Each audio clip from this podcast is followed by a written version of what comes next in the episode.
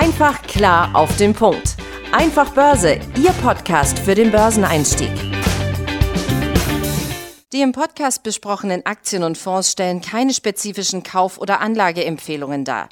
Die Moderatoren oder der Verlag haften nicht für etwaige Verluste, die aufgrund der Umsetzung der Gedanken oder Ideen entstehen. Und damit herzlich willkommen hier zum Einfach Börse Podcast. Mein Name ist Benjamin Heimlich und mir zugeschaltet in unserem virtuellen Studio mein Kollege Tim Temp. Hi Tim. Grüß dich, Ben. Ja, und hallo ihr da draußen natürlich auch. Schön, dass ihr wieder eingeschaltet habt. Ja, unser heutiges Thema ist uns mehr oder weniger in den Schoß gefallen, beziehungsweise habe ich es ähm, bei einem Kollegen von mir bei der Euro am Sonntag auf dem Schreibtisch liegen sehen.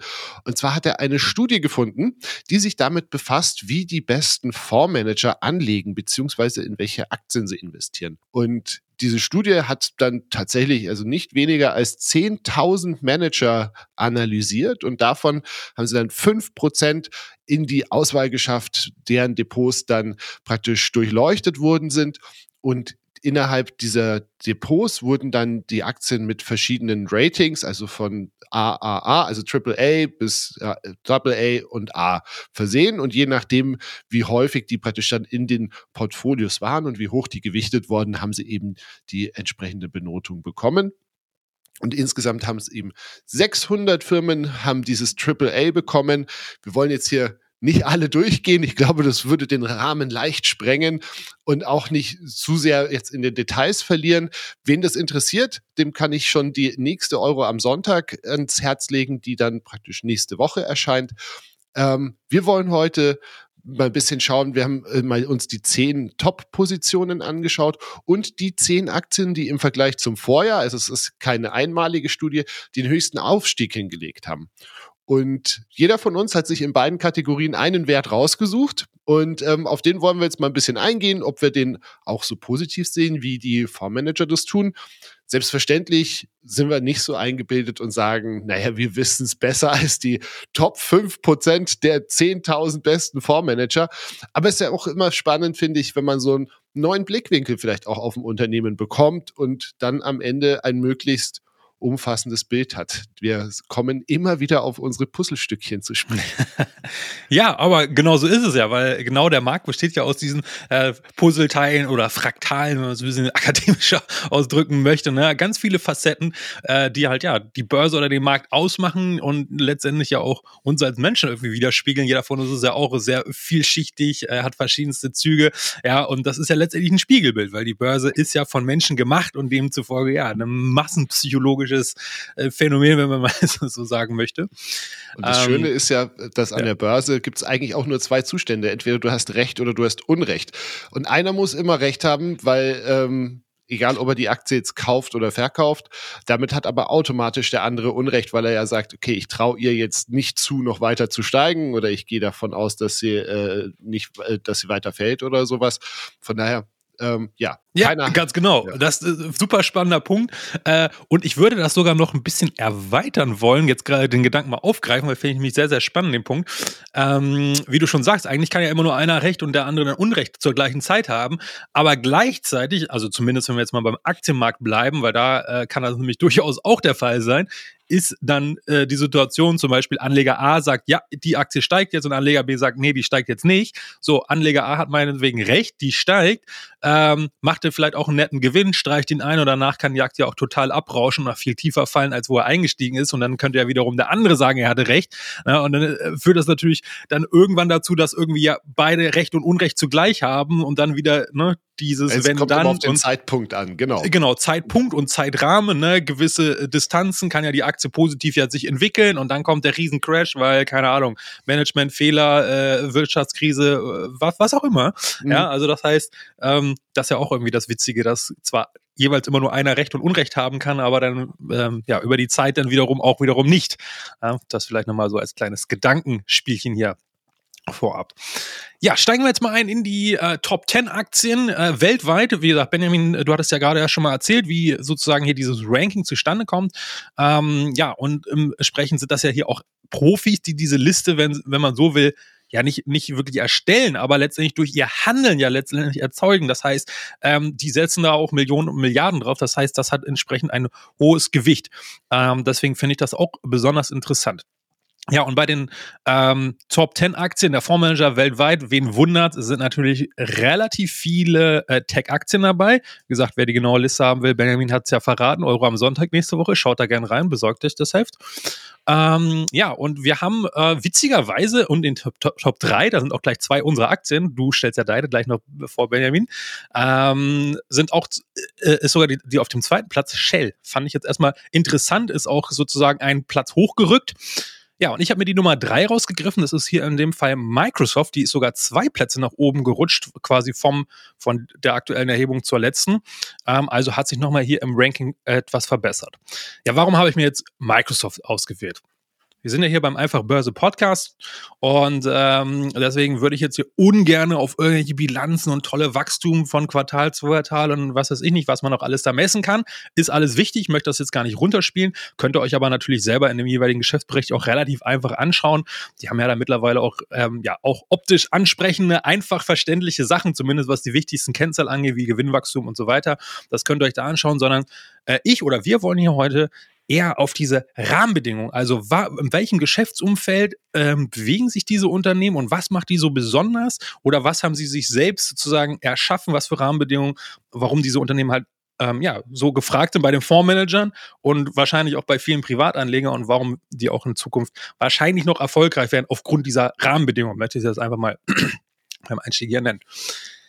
Was kommt jetzt bei Microsoft? Also das ist jetzt erstmal so das Killer-Argument meiner Meinung nach schlechthin. Ja, also ähm, die Digitalisierung, das hat, glaube ich, mittlerweile wirklich auch der aller, allerletzte Skeptiker, dass das Internet nicht nur eine Modeerscheinung ist, begriffen.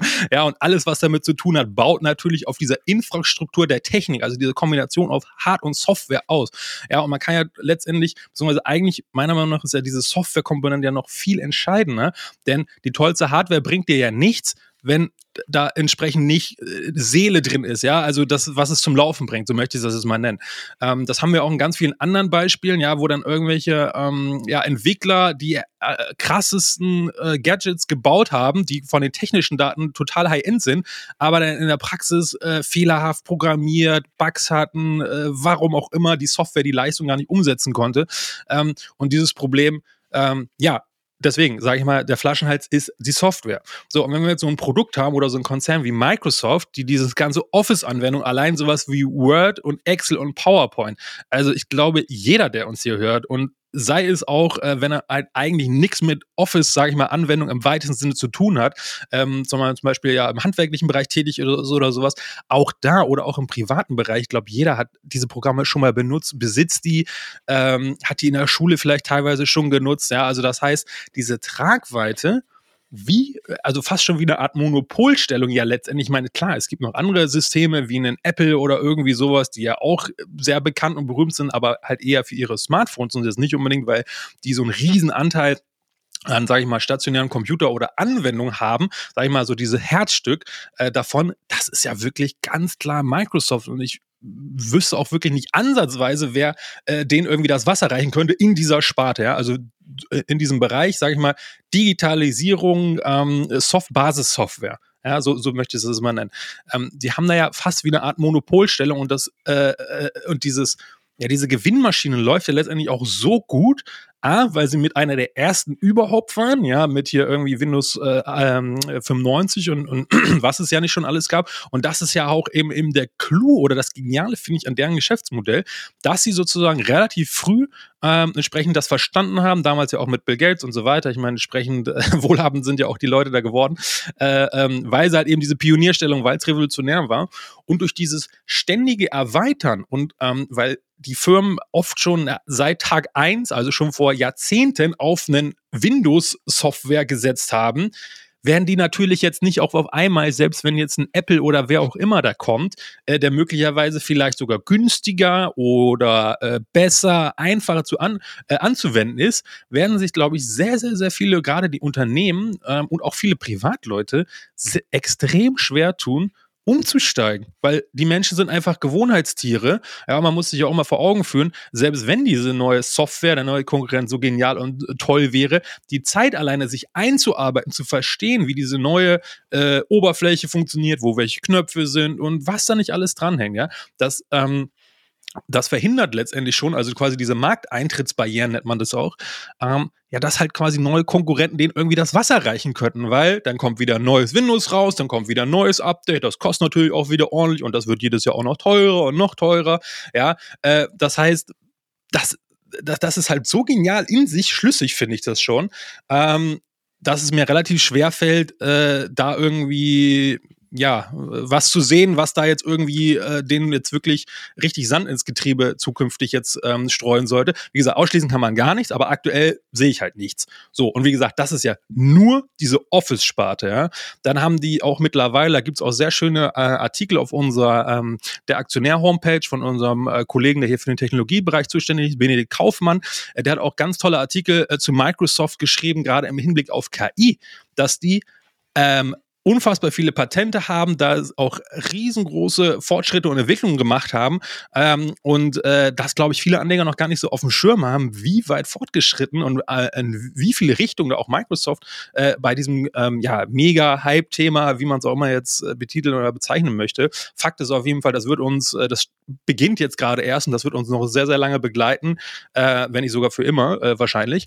Und ähm, also auch da ist noch sehr, sehr viel Zukunftsfantasie, wo man ja manchmal sagen könnte, ja, äh, Microsoft, Riesenalter Dino, so IBM, Light könnte man ja, oder behaupten ja manche Leute, ja, die haben ja nur dieses Office-Ding, so, nee, die sind auch hochinnovativ, trotz ihrer Größe, trotz ihres Erfolges vorher. Ja, also die haben anscheinend auch gelernt aus dieser Pleitezeit nach 2000. Da ging es ja einige Jahre relativ seitwärts auch bei der Aktie und das Geschäft kam nicht wirklich voran. Ähm, hatte natürlich auch mit Managementfehlern und so weiter zu tun.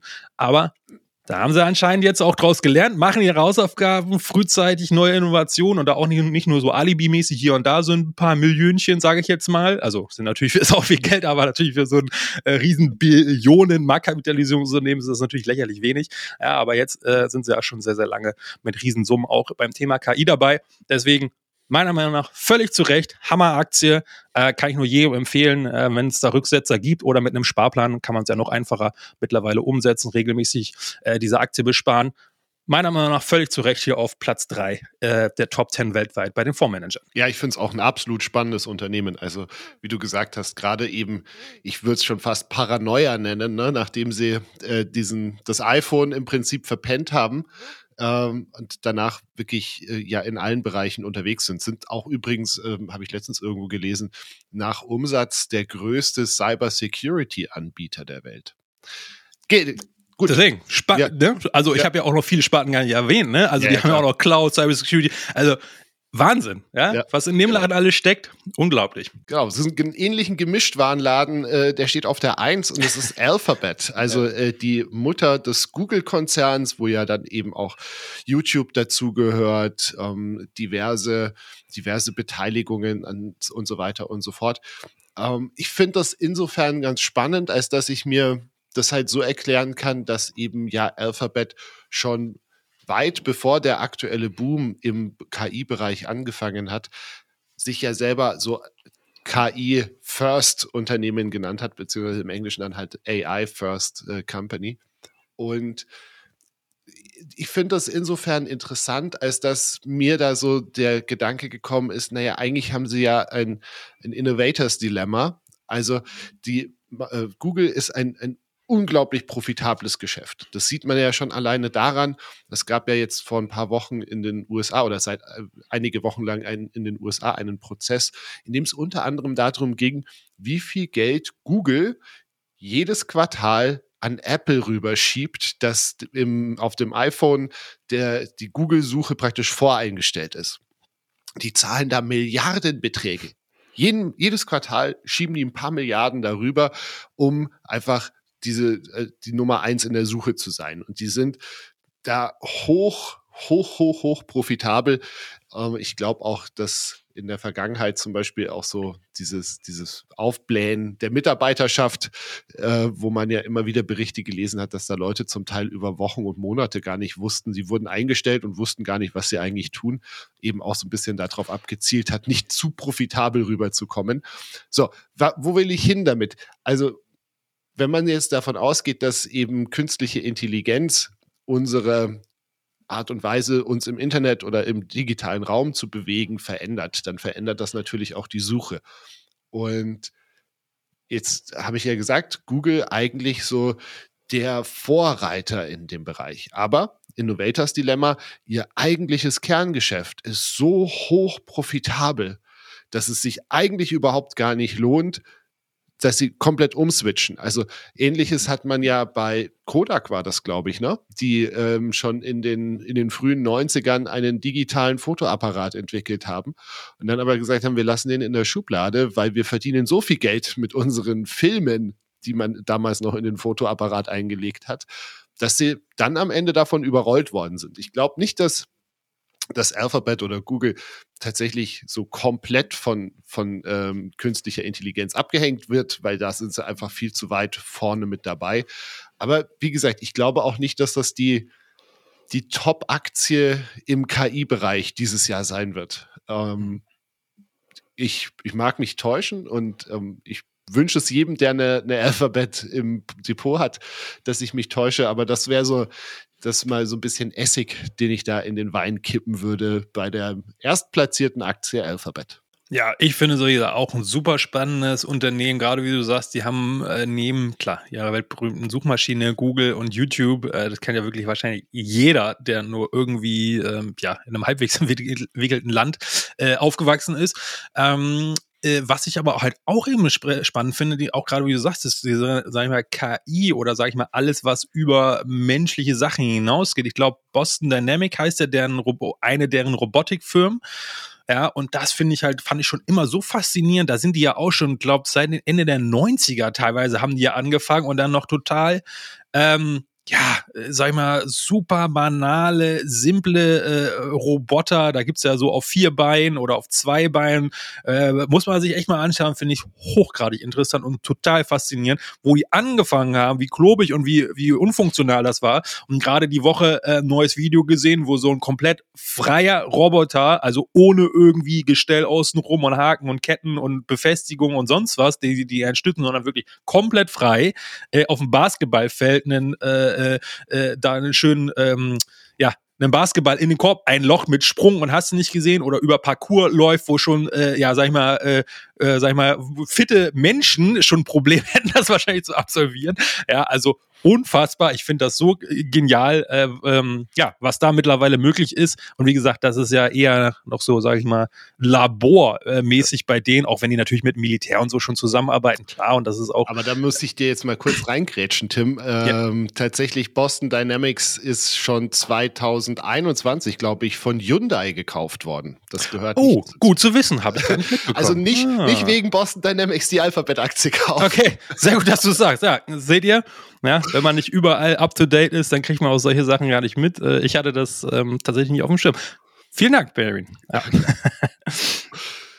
So, kommen wir nun zu unserer äh, zweiten Liste, beziehungsweise die äh, Liste nennt sich die Top 10 Aussteiger. Wie gesagt, es handelt sich immer noch um die gleiche Untersuchung mit den Fondsmanagern und den beliebtesten Aktien.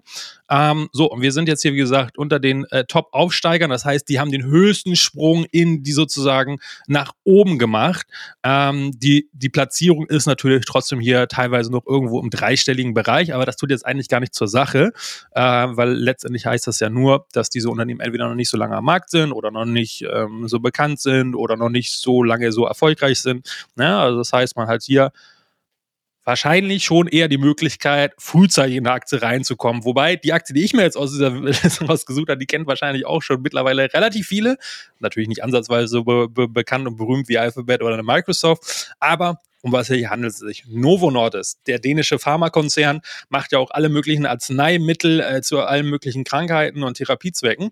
Aber besonders berühmt berüchtigt sind sie ja durch ihre Abnehmspritzen, äh, beziehungsweise auch mit dem entsprechenden Wirkstoff, den sie entwickelt haben, dort ja berühmt geworden. In Amerika gibt es das ja schon ein bisschen länger zu kaufen. Ähm, ich glaube hier in Europa mittlerweile auch, aber halt nur auf Rezept und äh, bei Ärzten, über Ärzte, da ist ja in Amerika das Ganze noch ein bisschen laxer äh, teilweise gehandelt. Da kann man natürlich auch darüber streiten, ob das jetzt gut oder schlecht ist. Aber Warum dieses Unternehmen oder warum finde ich das gerade so, äh, so interessant? Möchte ich hier auch wieder auf diese grundsätzlichen globalen, sage ich mal, Rahmenbedingungen, weil es ist ja ein nationaler Konzern, ja, und ähm, diese ganzen Zivilisationskrankheiten, ja, also die haben ja nicht nur diese Abnehmspritzen, sondern die haben ja auch äh, andere Präparate für Herz-Kreislauf oder Krebssachen oder was auch immer. Ähm, das heißt, gerade diese Top-Zivilisationskrankheiten, ja, wo ähm, ja fast schon früher oder später das jedem von uns irgendwie wahrscheinlich trifft, mehr oder weniger schlimm vielleicht. Ne? Wollen wir natürlich alles nicht hoffen, aber die Statistiken und die Zahlen, die zeigen es einfach ganz klar. Und gerade dieses Thema Übergewicht, ja, also Konsum von Lebensmitteln oder von mir aus den falschen Lebensmitteln oder wie auch immer dann man jetzt äh, das begründen oder was auch immer. Fakt ist, wir werden alle immer dicker, ja, irgendwo. Und ähm, das ist ein Problem. Das ist ein Riesenproblem, weil äh, Übergewicht natürlich auch mit sehr, sehr vielen, und äh, das ist mittlerweile auch alles glasklar nachweisbar über zig Studien, äh, dass Übergewicht äh, unviel, äh, unzählige äh, schädliche Folgen für den, für den Körper hat, äh, also für jeden von uns selber, plus natürlich dann auch wiederum als Gesellschaft als Ganzes, für unseren ganzen Gesundheitsapparat, für unser ganzes Gesundheitssystem. Millionen und Milliarden gehen da jetzt schon jedes Jahr drauf und das wird halt immer alles noch schlimmer. So, und jetzt haben die halt eben dieses Produkt entwickelt, was anscheinend sehr gut funktioniert, plus in Anführungsstrichen für den Effekt noch relativ äh, geringe Nebenwirkungen hat. Ja, ähm, das ist nämlich halt eben das Besondere an diesem Produkt. Natürlich hat das auch Nebenwirkungen und natürlich sollte man das nicht einfach so nehmen, äh, wie das ja manche Leute auch machen, nur weil es jetzt gerade irgendwie äh, die letzte Bauchfalte da noch irgendwie persönliches Makel ist und auf Insta jetzt nicht so cool kommt oder sowas. Ja, also ähm, das muss natürlich auch nochmal ganz klar dazu gesagt werden. Ja? Das beobachtet man ja teilweise schon in Amerika, dass es schon so ein Lifestyle-Ding irgendwie da wird und äh, dann Leute, die es halt wirklich brauchen, das gar nicht mehr kriegen, weil halt die Nachfrage so gigantisch ist. Ne? Aber auch das wiederum zeugt ja davon, wie hoch das Bedürfnis ist, sei es jetzt, sage ich mal, aus eher niederträchtigen Gründen, weil man jetzt einfach nur so die, die letzten 0,5 μ äh, Körperfettanteil noch weghaben will, ja, äh, oder weil es halt wirklich gesundheitlich relevant ist diese hohe Nachfrage zeugt ja von dem, von, ja, von der hohen Nachfrage letztendlich von dem Bedürfnis der Menschen und von der Gesellschaft als Ganzes, ähm, dieses Problem anzugehen. Ja, man kann das auch anders lösen, indem man sich vernünftig ernährt und Sport macht, aber das ist natürlich viel schwieriger. Ja, und dann nehmen natürlich Menschen gern so eine Abkürzung und deswegen verdienen die halt so unfassbar viel Geld. Ich meine, die sind äh, gerade in den letzten Wochen und Monaten gab es auch mehrere andere Rankings, wo dann äh, ne, verschiedene Zahlenkonstellationen, wo das jetzt unter den wertvollsten Unternehmen in Europa und was weiß ich nicht, in welchen Top-Rankings äh, äh, jetzt mit aufgeführt ist. Ja, weil halt unter anderem auch der Kurs so heftig gestiegen ist, ja, äh, weil die Nachfrage so riesig ist. Und wie gesagt, das ist nur ein Produkt von denen. Ja? Also da auch wiederum äh, sag ich mal, auf der, auf der, auf der Metaebene, wir haben ein riesengroßes persönliches und gesellschaftliches Problem. Die haben dafür einen möglichen Lösungsansatz gefunden. Der wird das natürlich niemals ganz lösen, ja, aber es kann zumindest schon mal besser die Symptome lindern als alles andere, was es aktuell zumindest äh, zu geben scheint. Ähm, oder einfacher die äh, zu lindern, weil wie gesagt, Sport und Ernährung, das ist fast umsonst. Das, also muss man ja eh essen und trinken sozusagen, ja, das kann man auch einfach umsetzen, aber der, wenn nicht der Schweinehund wäre. Naja, und diese Kombination macht halt dieses Unternehmen ja so besonders, auch wieder diese Pionierstellung, äh, ja, ich meine, würde es das jetzt schon 20, 30 Jahre geben und die würden jetzt damit um die Ecke kommen, so dann wird das jetzt auch nicht so gut oder, oder so innovativ und auch nicht diese, ja, diesen, diesen Burggraben letztendlich, das ist ja auch so ein Begriff, den kann man da auf jeden Fall, würde ich mal sagen, nennen. Die haben den und deswegen ist diese Aktie nicht umsonst äh, eine absolute äh, Gewinnmaschine, also jetzt performance-technisch, Kurs, Kursgewinn technisch, ja, und ganz zu Recht hier auch, ich kann nochmal hier mir in die Liste schauen, die ist äh, ganze 2000 Plätze nach oben gerückt von irgendwie Platz 2496 auf Platz 402, ja, also das zeugt auch davon, dass auch die Fondsmanager, also die Geldmanager, die da echt jeden Tag nichts anderes machen, das Ding jetzt auf jeden Fall äh, deutlich höher und wertvoller schätzen und entsprechend auch das eingekauft haben, weil sonst wäre es ja hier gar nicht in der Liste. Ja, genau. Und das ist ja auch tatsächlich nur eine von sehr wenigen Pharmaaktien, die tatsächlich letztes Jahr gut gelaufen sind. Die andere ist Eli Lilly, die ja auch in diesem Bereich mit den, mit den ähm, Abnehmpräparaten unterwegs sind. Ansonsten, wenn du dir die Pharmaaktien im letzten Jahr angeschaut hast, da hast du tendenziell eher Geld verloren. Ich habe noch ein Unternehmen dabei, das nicht ganz so stark aufgestiegen ist wie Novo Nordisk, aber mit 1800 Plätzen roundabout auch ganz gut nach vorne gelaufen ist. Und das ist Accenture. Jetzt wird man sich fragen, im Moment einmal, warum stehen denn diese Fondsmanager auf eine Strategie- und Unternehmensberatung? Und dann schlage ich eigentlich wieder den Bogen zurück zu dem Thema, das wir vorher hatten, nämlich das Thema KI. Ich glaube, das ist nur ein, ein kleiner Teilbereich der Erklärung, aber ich habe mal nachgeschaut. Gartner schätzt, dass alleine in diesem Jahr Unternehmen weltweit 21,8 Milliarden Dollar für eben die Einführung generativer KI äh, ausgeben werden. Und ja, ja, was, was macht man, wenn man als Unternehmen vor einer Technologie steht, mit der man eigentlich bis vor, naja, wahrscheinlich einem Jahr oder sowas keinerlei Berührungspunkte hatte? Man geht ja erstmal und holt sich von außen jemanden, der einen berät, wie man das macht. Und ähm, Accenture ist eben gerade im Bereich dieser Digitalisierungsprozesse und sowas ähm, sehr weit vorne. Und von daher wird man wahrscheinlich dann davon, also so erkläre ich mir das einfach, ähm, wird man davon ausgehen, dass die dann eben auch da relativ viele Mandate bekommen werden, die dann den Unternehmen helfen, wie setze ich in meinem Geschäftsbereich KI ein. Und ähm, ja, nachdem es gerade jeder haben will, ähm, wird man da eben auch entsprechende entsprechende Stundensätze aufrufen können. Und das dürfte dem Unternehmen dann doch einen ganz guten Push geben dieses Jahr, wahrscheinlich auch noch die Jahre darüber hinaus. Dazu kommen natürlich noch eben dieser ganze grundsätzliche Digitalisierungsprozess. Ähm, du hast aber natürlich eben auch in vielen, in vielen Wirtschaftszweigen einfach Veränderungen, die ähm, ja angegangen werden müssten. Von daher kann ich mir das, erkläre ich mir das so, dass äh, die, diese Begeisterung für Accenture äh, so zugenommen hat auf Jahressicht. Ja, bin ich voll bei dir, weil wie du schon sagst, ich glaube, da wird jetzt so ein Druck ähm, auf ähm, ja, Unternehmenslenker, Management-Ebene äh, äh, immer mehr zunehmen. Ich meine, die Digitalisierung, wie gesagt, die gibt es jetzt erst seit letztes Jahr, wo jetzt das Thema KI und auch die gibt es nicht erst seit letztem Jahr, die gibt es ja auch schon Jahre davor, aber wir halt eben entsprechend totales Nischen-Nerd-Dasein in irgendwelchen super speziellen äh, Anwendungen oder so, wo halt kein Mensch damit irgendwas anfangen konnte, also normale Menschen jetzt äh, im Alltag. Ähm, äh, Finde ich total spannend, ja. Und dann, wie du schon sagst, ne, das heißt sowieso schon der Digitalisierungsdruck, sage ich mal, bei Menschen, äh, Ämtern oder Unternehmen, keine Ahnung, da steht noch das Faxgerät rum, da sollte jetzt mal auf E-Mail und äh, digitale Ordnerstruktur umgewandt werden. Jetzt kommt auch noch KI, das heißt, es kommt noch mehr Druck. Und das heißt, ja, es könnte ja möglicherweise sein, dass jetzt der letzte äh, Unternehmenslenker auch sagt, hm, ja, jetzt ist auch noch KI, da jetzt muss ich aber wirklich mal was machen. Ja. Äh, und wenn, dann machen wir es jetzt gleich richtig und dann sagen wir, jetzt überspringen wir sozusagen, äh, sag ich mal, die Zwischenstufe äh, und gehen gleich von Faxgerät zu KI über und können sozusagen vielleicht gleich mehrere Fliegen mit einer Klappe schlagen. Wie gesagt, jetzt nur mal rein hypothetisch der Gedanke, aber würde meiner Meinung nach naheliegen, dass ne, durch diese Entwicklung äh, die Sorge ab, abgehängt zu werden, jetzt wirklich auch der letzte begriffen hat, ey, ich muss jetzt bei mir un unternehmensintern, extern, wo auch immer, äh, mehr Digitalisierung pushen. Vielleicht hilft mir die KI sogar, ähm, weil die viel schneller mir, äh, mich ans Ziel bringt und vielleicht sogar auch noch günstiger, als wenn ich da irgendwie ganz äh, mühselig vom, vom, bei Adam und Eva irgendwie was äh, programmiert hätte lassen, so was ich vielleicht jetzt in einem KI-Baukasten zum Beispiel meine Webseite jetzt optimieren könnte oder meinem Shop oder sowas. Ja, nur mal so ganz Plus, fiktiv. Beispiel, ne?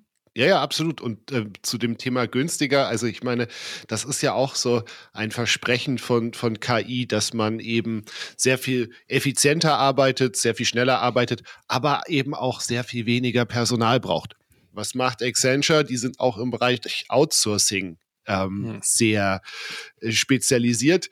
Und ähm, es ist natürlich ganz häufig so, dass, also wenn ein Unternehmen Stellen abbauen will, dann wird das selten vom, vom Chef, vom CEO äh, nach unten kommuniziert, sondern dann holt man sich einen Berater, weil dann kann man dem auch so ein bisschen den schwarzen Peter zuschieben. So, die haben gesagt, Ganz wir müssen genau, uns ja. jetzt hier trennen von so und so vielen Leuten.